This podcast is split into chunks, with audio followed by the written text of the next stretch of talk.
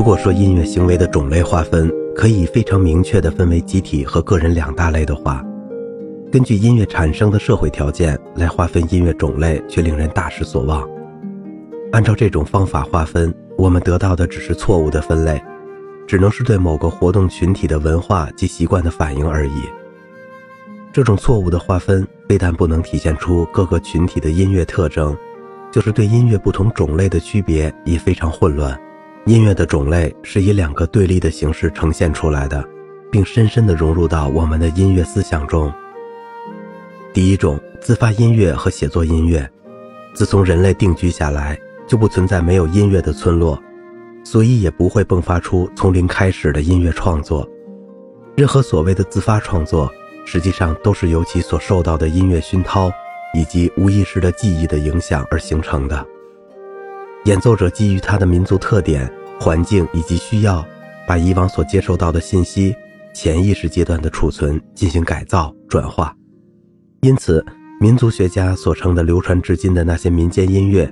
既受到其环境的影响的限制，同时又是在不断的发展着。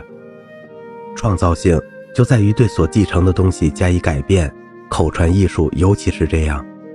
口传艺术通过录音或采用记谱法把它固定下来，以便在重复演奏时可以保持其一致性。实际上还是走了样，但它仍然是民间音乐，也就是大众所消费的大众创作。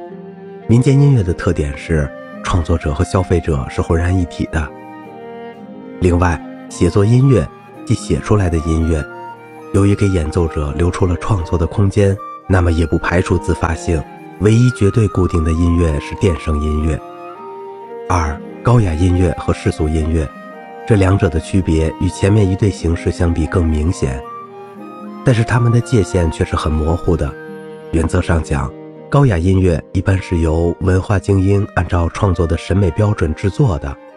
虽然高雅音乐并不是专门为某个特定的公众群体提供，但由于这种音乐的难度和不同社会团体文化水平的差异，必然使得一些潜在的听众被淘汰。相反，世俗音乐是根据它的受众来确定的。这种音乐有时来自民众阶层，通常是农民，在当地消费多属于民间音乐。有时按照纯粹商业化的规则，由领导阶层组织工业化生产。工业化生产出来的音乐，尽管得到了广泛而系统的传播，但很难持久。有时按高雅音乐方式创作出来的世俗音乐，也会成为高雅音乐。有些世俗音乐还是非常高雅的。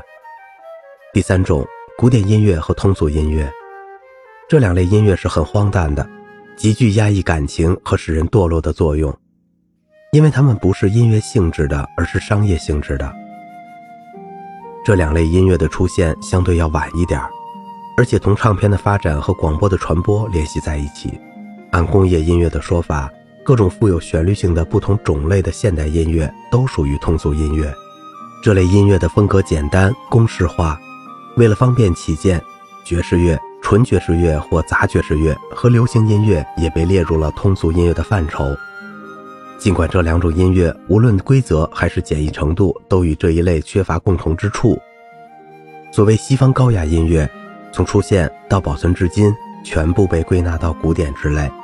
当然，民间音乐、欧洲以外的高雅音乐以及新音乐的某些形式，不能按这种简单的分类划分，可以采用某些特别的方法，把通俗音乐同其他音乐加以区分。作曲方面，工于旋律的作曲家和改编者的合作。他们注重某些乐器法的运用，电子扩音发挥着重要作用。演奏和商业发行方面，通俗音乐既不代表发展中的音乐思想，也不代表传统，它只是迎合观众的喜好，而且这种喜好又都是由广告炒作出来的。通俗音乐的独特之处就是转瞬即逝。好了，今天的节目就到这里了，我是小明哥，感谢您的耐心陪伴。